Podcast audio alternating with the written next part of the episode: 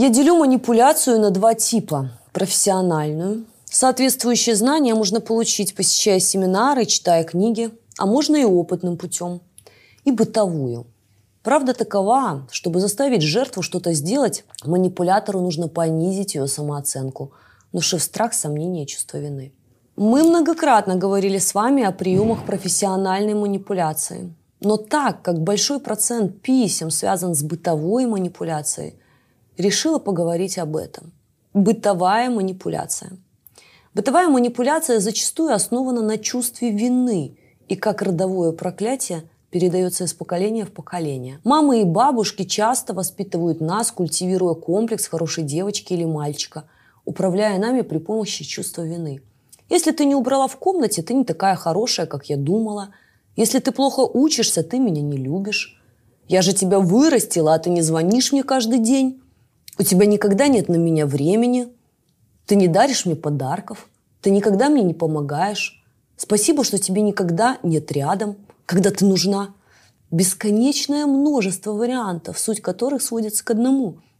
Если ты не делаешь то, что мне нужно, ты плохая. Образ жертвы и перенос ответственности на партнера дают манипулятору дивиденды в виде власти и контроля над разрешением конфликта. Предлагаю подробнее ознакомиться с приемами бытовой манипуляции, передаваемыми как устойчивая модель взаимоотношений из поколения в поколение.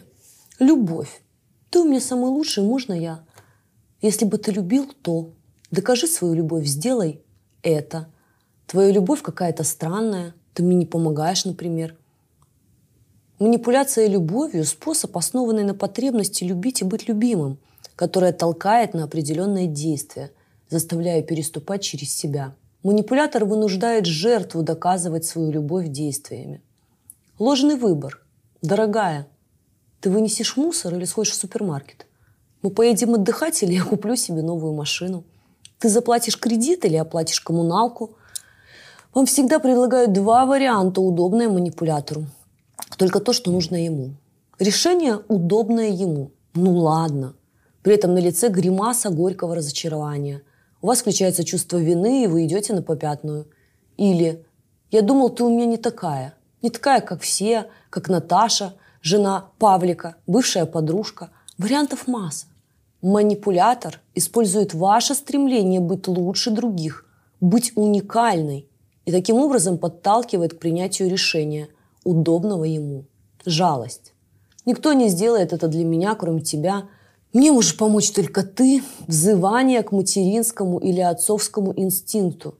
И мы усердно делаем за манипулятора все, о чем он просит и не просит. Женщины, помните, что материнский инстинкт должен проявляться и исключительно по отношению к ребенку. Молчание – Собеседник разворачивается и уходит, тем самым сообщая «Я не вижу смысла что-то тебе доказывать, нам не о чем говорить». Это еще один способ взрастить у жертвы чувство вины. Молчание, уход, манипуляция безразличием – одна из самых действенных тактик. Особенно эффективно в разгар семейного конфликта. В этот момент жертва начинает сомневаться в обоснованности своих претензий. Одна из форм газлайтинга – мы уже говорили о нем в одном из видео. Выход такой. Заметили, что ваши чувства эксплуатируют? Отстраняйтесь. Покажите действием, что в отношении вас этот прием не сработает. Не помогло? Тогда скажите. Я вижу, что ты сейчас делаешь. Не надо вгонять меня в чувство вины. Давай обсудим это. Манипулятор не успокоился? Следующая техника – отзеркаливания.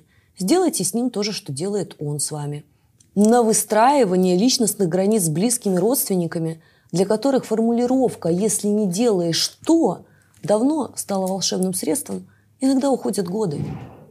Боритесь за свое спокойствие. Чувство вины – любимый способ манипуляции аматора. Профессионал же при помощи специальных приемов культивирует кроме вины еще два чувства – страх и сомнения. С каждым днем манипулятор погружает жертву в страх потери, страх одиночества – страх того, что она никому не нужна.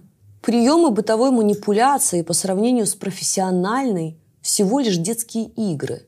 Использующий их человек еще способен договариваться и демонстрировать сочувствие к вашим слезам, хотя через некоторое время чаще всего возвращается к привычной модели поведения. Профессиональные, сознательные манипуляторы применяют не только бытовую манипуляцию, но и системы полного уничтожения личности. В их арсенале есть оружие, разрушающее границы психики. Профессиональные приемы основаны на трех самых страшных психических состояниях – неизвестности, нелогичности, неопределенности. Разница между бытовой и профессиональной манипуляцией в спектре чувств, на которых играет поработитель. Бытовой манипулятор чаще всего использует чувство вины, профессионал – страх, сомнение и чувство вины. Эти чувства он усиливает при помощи идеальной подстройки к жертве, погружая ее в нелогичность, неизвестность, неопределенность. Как вы заметили, в моих видео вы не найдете рекламных интеграций, но вы всегда можете поддержать канал, перейдя по ссылке в описании к этому ролику и получить подарок благодарность. Помните о том, что ваши лайки, комментарии помогают другим людям изменить их жизнь к лучшему. Будьте бдительны и берегите себя.